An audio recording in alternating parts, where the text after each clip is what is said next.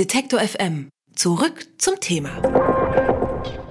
Sie wollen irgendwas wissen? Google, Wikipedia, dann wissen Sie es. Zumindest bei einfachen Fragen geht das ja so ganz gut inzwischen. Wenn Sie kompliziertere Zusammenhänge verstehen und dafür zum Beispiel wissenschaftliche Texte lesen wollen, dann wird es schwieriger. Die gibt es zwar auch im Internet, die wissenschaftlichen Texte, aber meistens nur hinter einer Paywall, also einer Bezahlschranke. 30 Euro pro Artikel sind da nicht selten. Das geht, weil die Verlage dahinter eine ganze Menge Reputation und Marktmacht haben und sich deshalb solche Preise leisten können. Das passt nicht ins 21. Jahrhundert, ja, dachte sich zumindest eine kasachische Studentin und hat die Website Sci-Hub ins Leben gerufen. Da können Sie jeden Artikel finden und lesen, den Sie gerade brauchen, völlig egal, ob hinter einer Paywall oder eben nicht. Das ist natürlich illegal, genauso wie viele andere Formen von File-Sharing auch. Und deshalb klagt Elsevier, einer der Verlage, jetzt gegen die Betreiberin der Seite. Wie wirkt sich Sci-Hub auf die Forschungsarbeit und das Verhalten der Verlage aus? Darüber spreche ich mit Konrad Förstner vom Open Science Radio Podcast. Hallo, Herr Förstner. Guten Tag, hallo. In Deutschland äh, komme ich ja als Student oder als Forscher relativ einfach ran an wissenschaftliche Artikel, vor allem in den Bibliotheken. Die Verlagsgebühren dafür können sich aber zum Beispiel ärmere Länder oft nicht leisten. Würden Sie sagen, dass Sci-Hub deshalb eigentlich nur ein politisches Statement ist oder haben da auch hier die Forscher, die ja eigentlich die Bibliotheken haben, ganz konkret was von? Ich denke, auch in Deutschland haben Wissenschaftler etwas von dieser ganzen Sache. Ich selber bekomme immer wieder von Freunden und Bekannten, sei es Wissenschaftler, aber auch Leute außerhalb der Wissenschaft, Anfragen, ein Paper zu schicken, weil diese Leute nicht an diese Paper herankommen wegen der genannten Paywall. Und von daher ist auch hier immer noch der Zugang zu diesem Wissen in einer gewissen Weise eingeschränkt und Sci-Hub kann hier eine gewisse Hilfe bieten. Das heißt aber, die Interessenten bei uns sind dann vor allem Menschen, die so direkt keinen Zugang haben zu Bibliotheken zum Beispiel. Genau. Und das ist ja eigentlich schade, denn ich werde ja vom Steuerzahler als Wissenschaftler bezahlt, dieses Wissen zu generieren und dennoch kommen Ärzte, Citizen Scientist oder jegliche Bürger, wie zum Beispiel Leute, die an einer Krankheit erkrankt sind, nicht an diese Forschungsergebnisse dran. Und das ist ja eigentlich bizarr.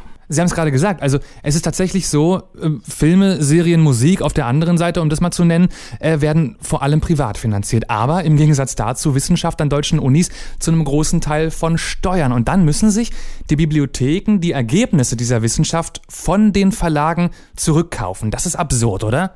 Das ist absolut absurd. Und wenn man das Leuten erzählt, die nicht aus der Wissenschaft kommt, die, die wollen das manchmal gar nicht glauben. Und es, es, ist auch wirklich, ich möchte fast sagen, pervers. Also man muss sich das vorstellen. Ich werde als Wissenschaftler bezahlt, ich mache meine Forschung und dann setze ich mich am Ende dieser Forschung hin und schreibe eine Publikation, um das der wissenschaftlichen Community zugänglich zu machen. Dann gehe ich normalerweise zu einem Verlag und der sagt, ja, ich publiziere das, wenn du mir diesen Zettel unterschreibst, dass ich die, die Rechte an diesem Paper bekomme. Und das ist Usus. Das heißt, ich gebe mein Wissen ab. So, und dann kommt meine Bibliothek oder andere Bibliotheken und wollen diese, diese Publikation haben und müssen dafür sehr, sehr viel Geld zahlen. Aber warum ist das denn so? Warum haben wir so ein System in Deutschland? Das würde ich auch gerne äh, beantworten. Das Problem ist einfach, das ist historisch so gewachsen.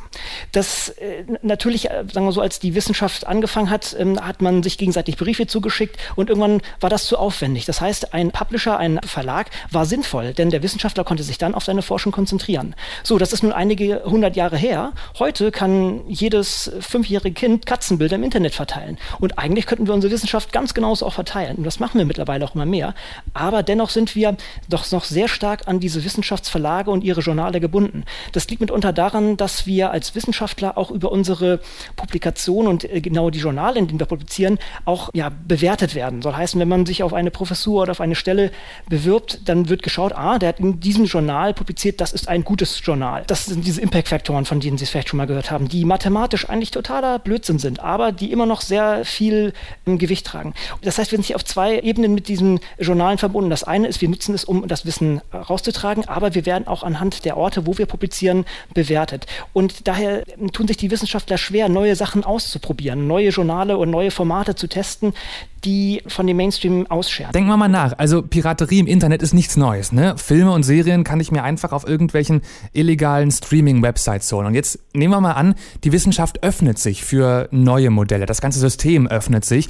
Und wir gucken uns Anbieter an wie Netflix zum Beispiel, die den Piraterietrend gesehen haben und darauf antworten mit einer günstigen Flatrate, die Leute sich leisten können und deswegen vielleicht eher dazu greifen als zu illegalen Angeboten. Würden Sie sagen, dass so ein Modell auch in der Wissenschaft ein Zukunftsmodell sein könnte? Das gibt es sogar. Das äh, Journal, was sozusagen am nächsten dran ist, so eine Flatrate sozusagen anbietet, wäre PeerJ.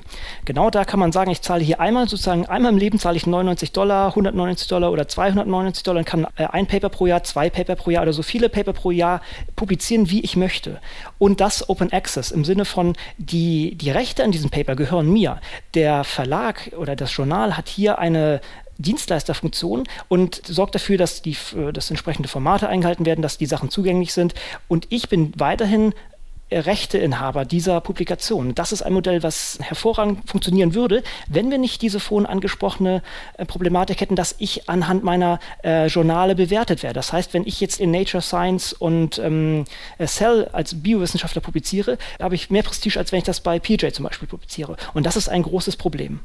Dann aber gehen wir mal weg von den Menschen, die Leuten nach ihrem Prestige bewerben, zum Beispiel, weil sie an irgendwelchen Unis neue Leute einstellen. So im Internet, bei Nutzern wie Ihnen und mir wahrscheinlich, wird ja oft weniger als früher in Zeitschriften, in Verlagen, in so runden, großen Publikationen gedacht, sondern es geht viel häufiger um einzelne Artikel, die losgelöst von dem ganzen System stattfinden. Wäre es dann nicht an der Zeit, ähm, auch da ein neues System sich auszudenken, wie es das inzwischen schon bei manchen Zeitungen relativ erfolgreich gibt, bei Blendel ja zum Beispiel. Meinen Sie, die Reputation, die sich Forscher kaufen quasi über die äh, Publikation in, in großen etablierten Zeitschriften, die könnte man nach und nach übertragen, auch in Modellen, die vielleicht mit nur einzelnen Artikeln funktionieren? Ja, und das muss auch so kommen. Man sieht auch solche Trends wie Altmetrics, das ist sozusagen sind alternative Metriken, die genutzt werden, zum Beispiel wie viele Leute einen Artikel ähm, getweetet haben oder auf anderen sozialen Netzwerken geteilt haben. Das sind neue Metriken, die kommen und die auch mittlerweile doch weiten Anklang finden. Dennoch sieht man bei den klassischen Berufungsverfahren sowas sieht man immer noch Sachen wie bitte tragen Sie Ihre aufsummierten Impact-Faktoren ein. Das heißt, der, der Wandel ist jedoch relativ langsam und könnte meiner Meinung nach sehr viel schneller gehen, ja. Alles in allem sind gerade viele, die irgendwie beteiligt sind an dem äh, Wissenschaftsapparat, sauer auf die Verlage und boykottieren sie teilweise auch. Selbst ganze Universitäten drohen inzwischen manchmal mit Boykott.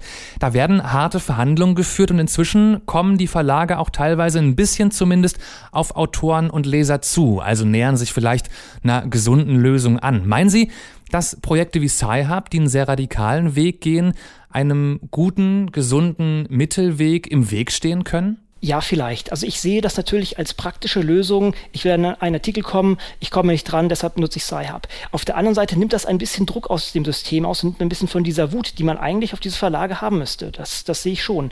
Eigentlich müsste man eine politische Lösung anstreben. Soll heißen, die Politik müsste eigentlich fordern, dass öffentlich finanzierte Wissenschaft auch als Open Access verfügbar gemacht wird. Und da sehe ich schon die Gefahr, dass die Bewegung da vielleicht ein bisschen an Kraft verliert, wenn sie jetzt solche graue oder fast schwarze Lösungen hat, als wenn der klare Open Access Weg gegangen wird. Das sagt Konrad Förstner. Er macht den Open Science Radio Podcast und mit ihm habe ich über die Open Access Bewegung gesprochen, die sich für die freie Verfügbarkeit von wissenschaftlichen Artikeln einsetzt. Vielen Dank für das Gespräch. Gerne, danke.